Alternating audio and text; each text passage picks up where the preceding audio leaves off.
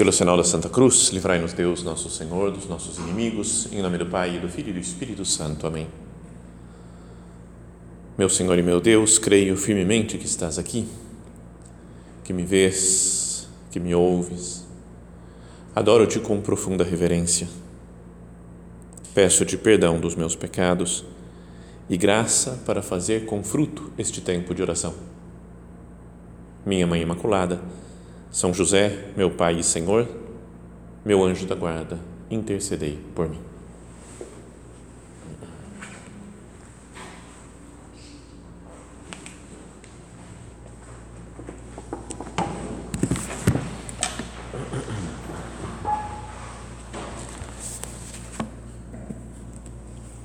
O tema dessa meditação de hoje é também uma pergunta de Jesus, né, como temos feito nas últimas semanas.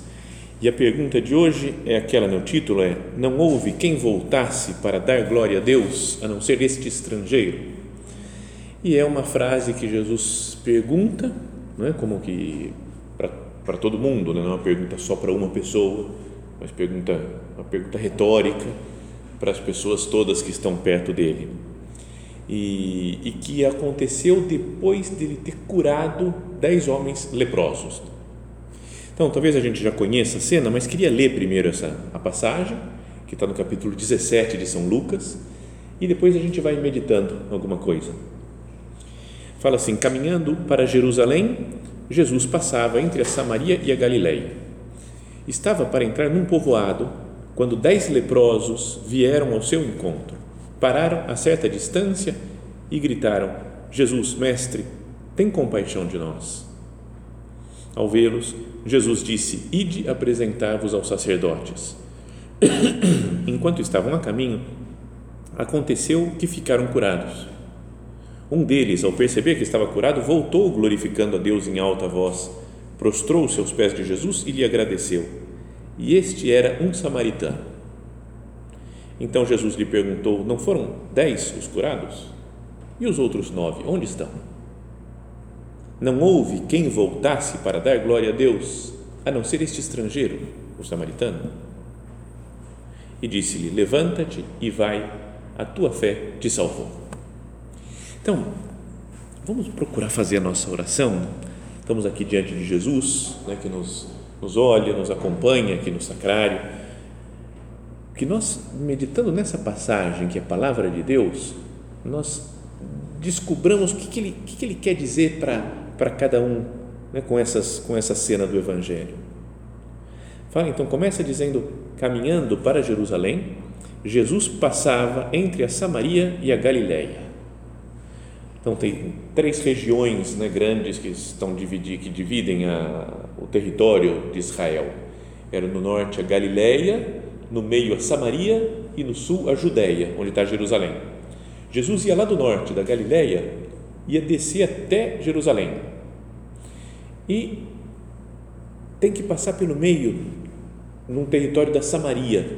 Mas a Samaria, era onde moravam os samaritanos, era gente que, que brigava, que não se dava bem né, com, os, com os judeus, por causa de uma mistura de raças, né, eles, em épocas passadas, eles tinham se misturado, né, os judeus com pessoas de outras raças, então eles eram mal vistos, né? O pessoal queria uma raça pura, né? mais ou menos estilo Harry Potter, né? quando a pessoa é puro sangue, né? então tem negócio puro sangue, o outro que é trouxa e o outro que é o mesclado, eles eram tudo mestiços que chama, né? não sei como é que, beleza. Então é mais ou menos assim, né? os mestiços lá, os samaritanos.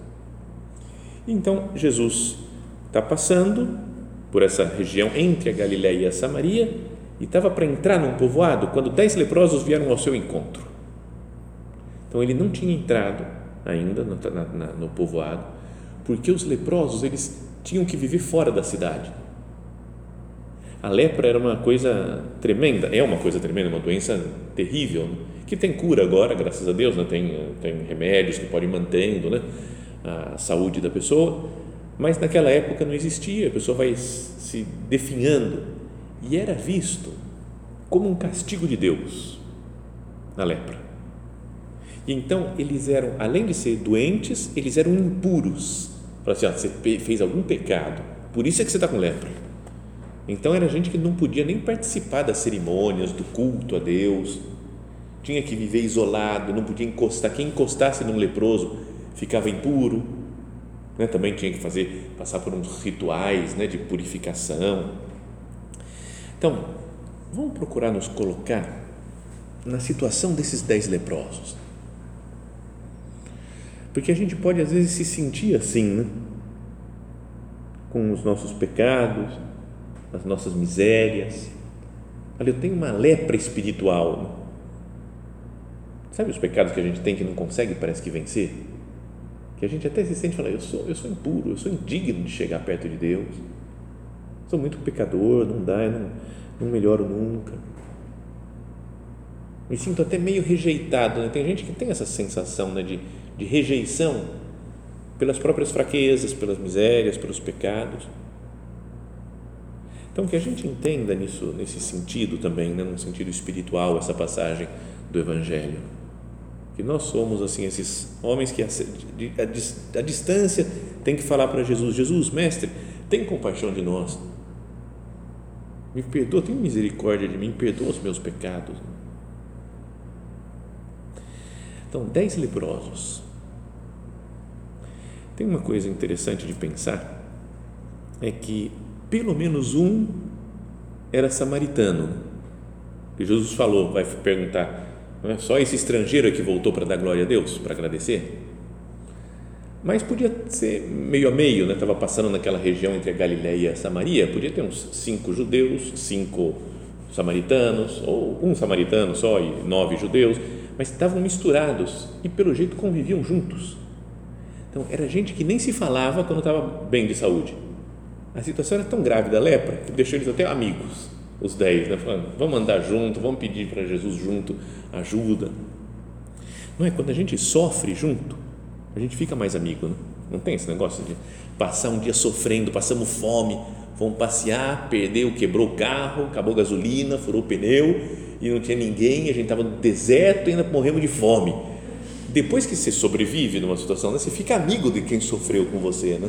Não é? Cria uma, uma amizade, parece assim, né? mais profunda.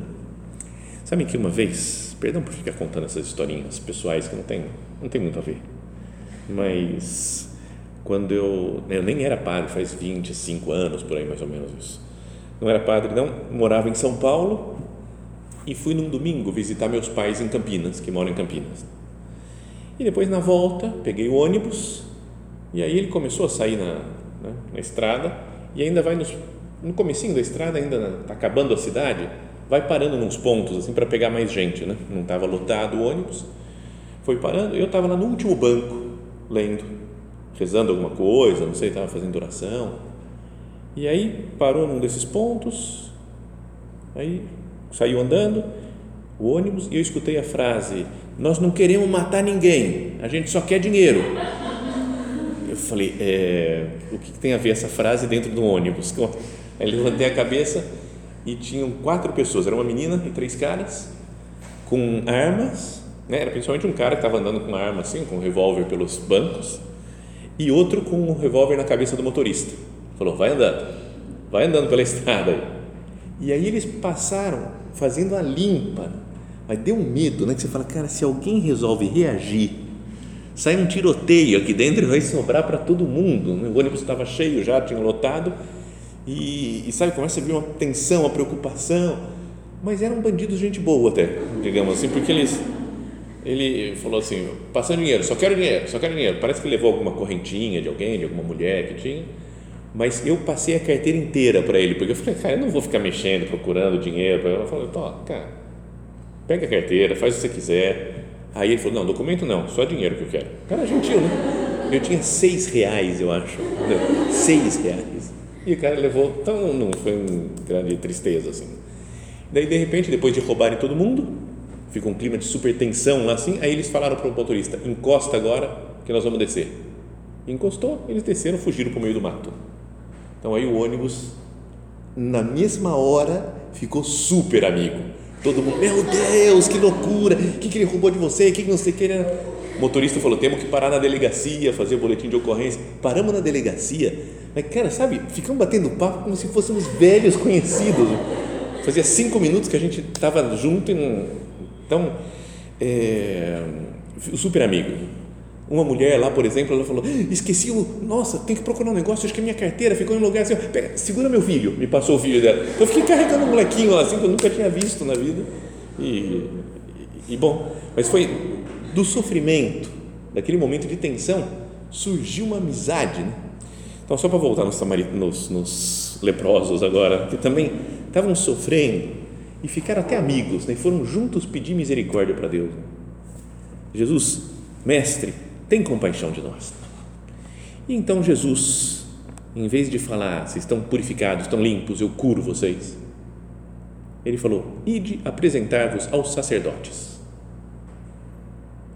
Então, isso daqui tem uma coisa legal, né? que é esse negócio, quando a pessoa tinha lepra, e se ela ficasse curada por alguma razão, ela tinha que mostrar para um sacerdote do templo, lá do povo de Israel, e falar, o, o sacerdote examinava a pessoa e falava: verdade, você está curado.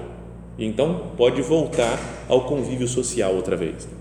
Isso está no livro do Levítico, capítulos 14 e 15, quem quiser ler, mas é muito, é muito enrolado. Ao comecinho fala assim: ó, o Senhor falou a Moisés: esta é a lei do leproso para o dia em que ele for declarado puro. Será conduzido ao sacerdote, que sairá ao seu encontro fora do acampamento para examiná-lo. Se o sacerdote constatar que a chaga do leproso foi inteiramente curada, mandará trazer para o purificando duas aves vivas e puras, madeira de cedro, púrpura, carmesim e isopo. Nem sei como é que é esse negócio aqui mandará matar uma das aves em cima de uma vasilha de barro cheia de água de fonte. Depois tomará a ave viva, a madeira do cedro, a púrpura, carmesim e o isopo, e os molhará do mesmo modo que a ave viva no sangue da ave sacrificada sobre a água da fonte. Aspergirá sete vezes o que deve ser purificado da lepra, declarando-o puro, e soltará no campo a ave viva. Então, o purificando lavará as vestes, rapará o cabelo, e se banhará em água e será puro. E aí continua, e assim vai, tem um monte de coisas que tem que fazer. Mas a ideia era, ficou curado, vai se apresentar para o sacerdote, falou, estou curado. E ele atestava, está curado, vida normal. Mas aqui, é, os homens não estavam curados ainda. Eles, Jesus, eles pedem para ser curado e Jesus fala, vão se apresentar para o sacerdote. E aí fala: enquanto estavam a caminho, aconteceu que ficaram curados. Então é uma demonstra uma fé desses dez homens, né? porque estava tudo. Eles podiam falar: espera aí, Jesus, estamos cheios de chagas, de ferida ainda aqui. Cura a gente, depois a gente vai para apresentar para o sacerdote.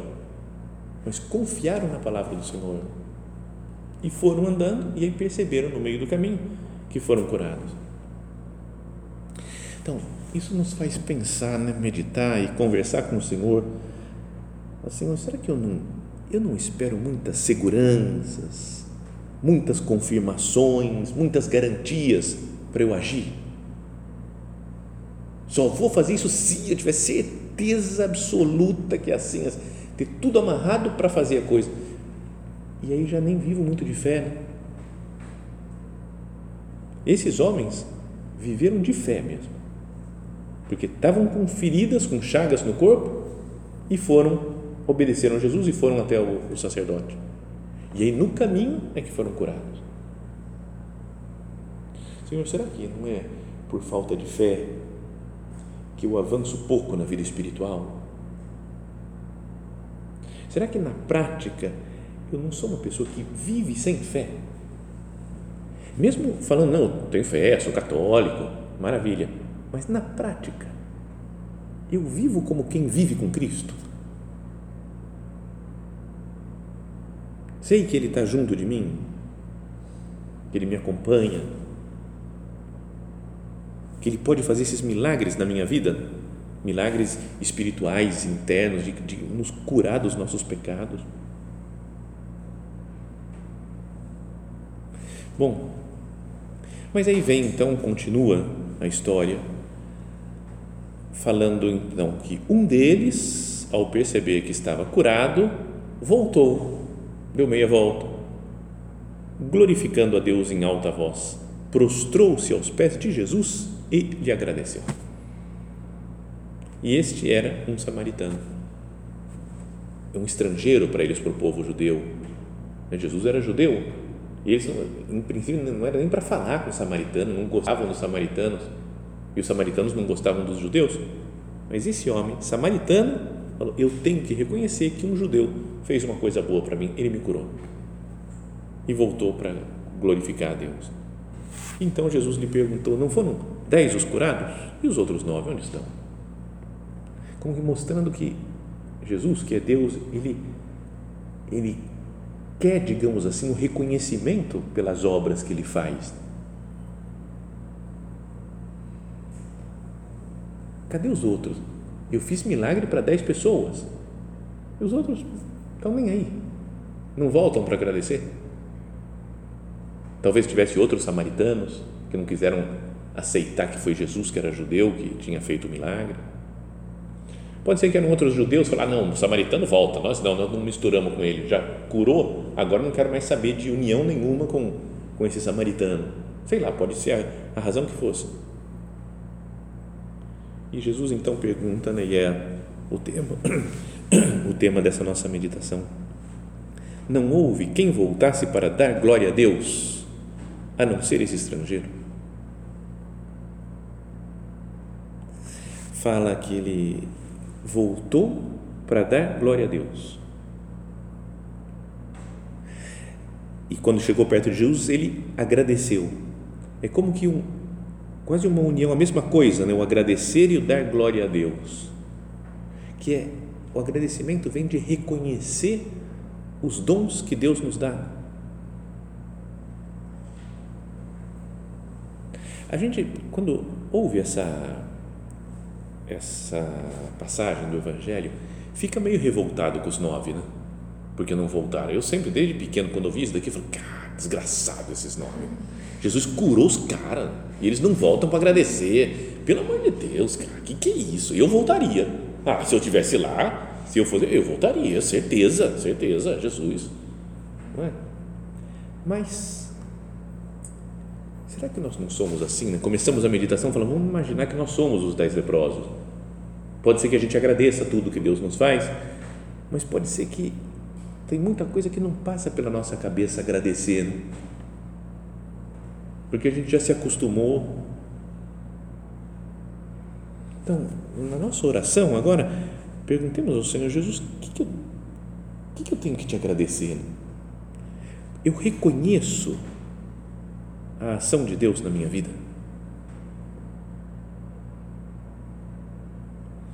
Se nós fizéssemos uma lista né, de coisas, que, que eu posso agradecer de coisas da minha vida? Então, pensa, o próprio fato de ter uma vida. Deus nos escolheu, nos criou, quis que nós vivêssemos. É uma coisa para agradecer. A saúde, que ainda, apesar de que posso ter um, um problema, uma doença, mas estamos aqui, estamos vivos. Quantas crianças, às vezes, que, né, que são às vezes vítimas de aborto, crianças que não ficam doentes e morrem pequenininhas, um ano, dois anos, três anos, cinco anos. E Deus confiou em nós, quis que a gente crescesse mais, né? que o tempo corresse mais na nossa vida. Tenho saúde a maioria de nós não tem nenhum defeito físico. De nós, eu digo aqui, ninguém tem defeito físico, que estão aqui presentes, né? mas como tem gente assistindo online, como vai depois o áudio aí para todo mundo, mundo inteiro, então alguém pode ser que tenha algum problema, defeito físico mais grave, que é cego, por exemplo, mas pelo menos não é surdo, né? porque está ouvindo a meditação, então, então sabe, sempre tem alguma coisa para agradecer, né? Então, já pensou? Imagina se nós tivéssemos algum defeito grave, uma doença tremenda, se fôssemos leprosos mesmo fisicamente.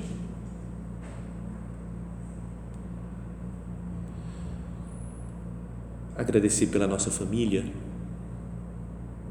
Não é por, por mais que eu possa gostar mais ou menos da minha família, mas tem, cada um tem uma história de, de vida, tem uns relacionamentos, vezes, muitas vezes bom com os pais, com, com os irmãos, com primos, outros parentes.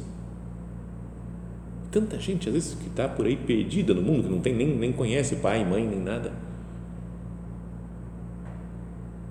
Temos condições econômicas. Não é que sejamos ricos, mas tem, não vou morrer de fome hoje. E tanta gente em tantos países por aí morrendo de fome. Não é tantos amigos que nós temos, pessoas conhecidas, gente que nos ajuda. Eu agradeço essas coisas para Deus. O foco sempre num problema, né? Ah, porque eu briguei com alguém, então a minha vida está acabada, porque não sei. Ah, levanta os olhos né? e vê quantas coisas maravilhosas que tem na nossa vida.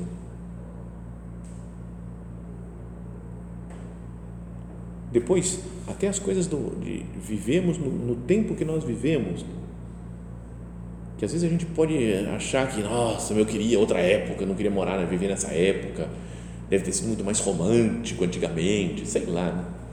na Idade Média. Tem gente que gosta, mas não tinha nem luz elétrica. A gente está aqui agora nessa capela, no oratório, com luz, transmissão aqui pela internet. Tem um monte de facilidades da vida Imagina como é que é viver. Imagina, você vai viver, mas não vai ter luz elétrica, não vai ter água encanada. É? E você tem que ainda sair para caçar, se quiser comer alguma coisa. Já pensou? Você fala, cara, complicado, né? Tudo bem que agora tem, com a tecnologia tem outros problemas que surgem, mas tem muita coisa que eu poderia agradecer. Obrigado, meu, por, por essas facilidades que eu tenho. Tem um carro que vai me leva dali para cá agradecer a Deus os dons espirituais, as qualidades que Ele nos deu, né, a vida da graça, os sacramentos, né? poder conhecer Jesus, que Cristo tenha vindo à terra, tenha morrido por nós para nos perdoar os pecados, que Cristo fique na Eucaristia. É? E nós vamos vivendo, às vezes, como se tudo isso fosse normal. Você fala, não, não, não, beleza, eu vivo, tenho uma família boa, tenho um certo dinheiro, tenho um trabalho, tenho razoável condição econômica, a tecnologia me ajuda, me faz assim, tenho uns amigos, tenho... tipo nove leprosos que, ah, estou curado, beleza, maravilha, e toca a vida em frente e não volta para agradecer. Né? Será que eu não vivo dessa maneira, focado nas minhas coisas e sem reconhecer a maravilha dos dons de Deus? Por isso Jesus pergunta isso, né? Não houve quem voltasse para dar glória a Deus, a não ser esse estrangeiro. Tantas vezes, pessoas que sofreram muito mais do que nós, gente que viveu longe de Deus, de repente, quando descobre a fé, né, acha tudo maravilhoso, acha uma, uma beleza. E nós, porque estamos aqui, às vezes, não, beleza, não, legal, Jesus, não, está tudo certo. Quem dá glória a Deus são, às vezes, os estrangeiros, pessoa que estava longe de Deus esse agradece, esse descobre a maravilha de viver com Deus. É, eu já falei 200 mil vezes desse filme. É que é um filme para mim que, nossa, mas é desses. É, acho que é uma grande parábola assim, da vida e de tudo, e de, e de uma pessoa entregue a Deus. Mas tem gente que não gosta, tem gente que acha fraco o filme, mas é, é A Lenda do Pianista do Mar. Já falei 200 vezes. Mas é, tem uma cena que vai um. Talvez eu devo ter contado até essa cena, eu já contei várias, porque estão é quase três horas de filme, tem muita cena para contar. Mas tem um momento que chega uma pessoa lá que fala para ele que, ele que a mulher dele fugiu com outro, pegou fogo acho, na casa dele, morreram os filhos, então ele ficou acabado, perdeu tudo. Então ele saiu andando sem rumo, era um camponês, saiu andando, andando, andando, andando, andando, andando até que ele chegou numa montanha e viu o mar. E ele falou: e o mar gritava para mim. E aí ele está conversando com o pianista que morava dentro de um navio e via o, o, o, mar todo dia, 24 horas por dia ele via o mar porque ele morava dentro do navio. E ele falou: o mar gritava? Eu nunca escutei o mar gritar. Eu estou aqui dentro do mar, o mar não, não grita. Ele falou, ele gritava, e ele gritava, seu bando de imbecis, a vida é uma coisa imensa. Vocês entendem isso? A vida é uma coisa imensa. E o pianista lá que morava no mar, ele nunca gritou para mim. Então ele começa a pensar e falou: Acho que eu vou fazer o seguinte: eu vou descer do barco, do navio, viver um tempo na cidade e voltar para o mar para ver se o mar grita para mim. Eu quero ver como é que é esse grito do mar. Então, essa é uma cena que o pessoal às vezes fala, sei lá o que quer dizer isso daí, né? Louco. Mas é mais ou menos como uma pessoa que vive em Deus o tempo todo, nasceu católico, já foi batizado, fez primeira comunhão, fez Cristo, vive dentro da igreja e fala, Deus, não, Deus é legal, não, estou aí, né? Estou aí para Deus. Não, não, nunca gritou para mim, a vida é uma coisa imensa.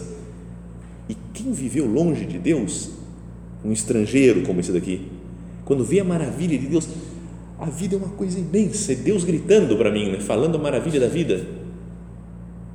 E se eu estou perto de Deus, pode ser que eu não, não, não capte isso. Que Deus é maravilhoso. Não houve quem voltasse para dar glória a Deus a não ser esse estrangeiro. Que nós saibamos dar glória a Deus, agradecer as coisas que Deus nos faz. Agora tem duas palavrinhas que queria em grego que queria comentar dessa cena do Evangelho.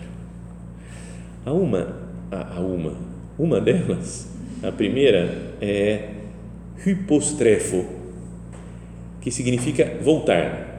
O homem estava indo, ficou curado e ele hypostrefo, deu meia volta. Isso daí na Bíblia também é como que uma ideia de que fala da conversão. É? Esse homem daí que era samaritano, ele se girou, converteu, voltou e se prostrou aos pés de Cristo. É uma conversão de vida. Então, também nós estamos, estamos como esses dez leprosos, cheios de pecado, de mancha, de miséria, que nós também, hipostrefo, que a gente mude de caminho, né? eu vou, vou me converter, eu vou, vou mudar e vou, vou em direção a Cristo. Eles estavam indo longe, de se afastando de Cristo, e esse daí se converteu e voltou para Cristo. E a outra palavra é dessa frase aqui, final de Jesus: né? Levanta-te e vai, a tua fé te salvou. Levanta-te. E é de, a palavra é anástasis, de anisteme, que significa ressurreição. É como se fala, ressurge, ressuscita. Então, é um homem que estava numa situação de pecado, longe de Deus, com lepra, e ele se converte, vai até Jesus e Jesus fala para ele: ressuscita, levanta, começa uma vida nova. Então, isso daí acho que poderiam meditar toda essa cena com relação ao sacramento da confissão. Não é assim?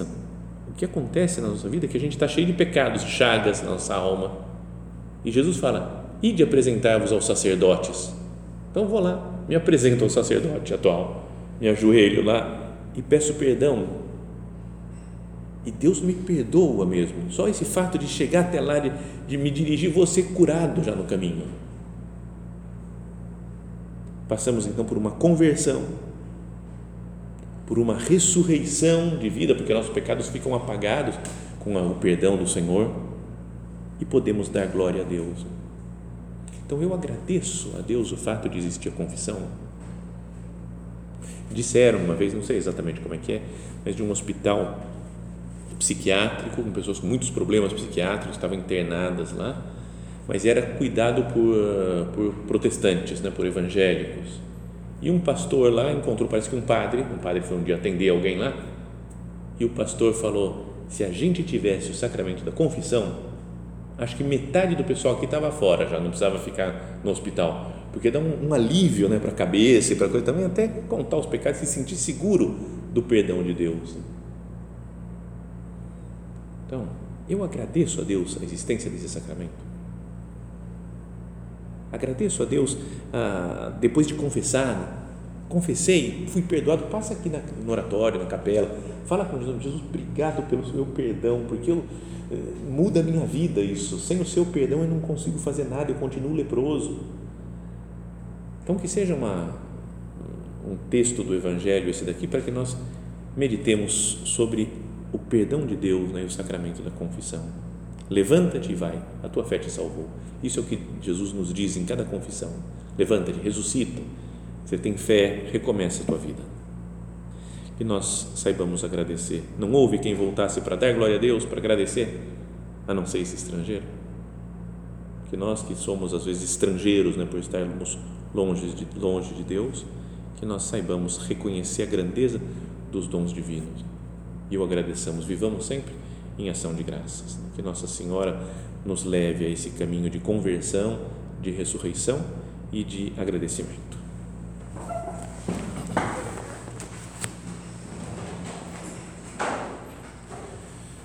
Dou-te graças, meu Deus, pelos bons propósitos, afetos e inspirações que me comunicaste nesta meditação. Peço-te ajuda para os pôr em prática. Minha Mãe Imaculada, São José, meu Pai e Senhor, meu anjo da guarda, intercedei por mim.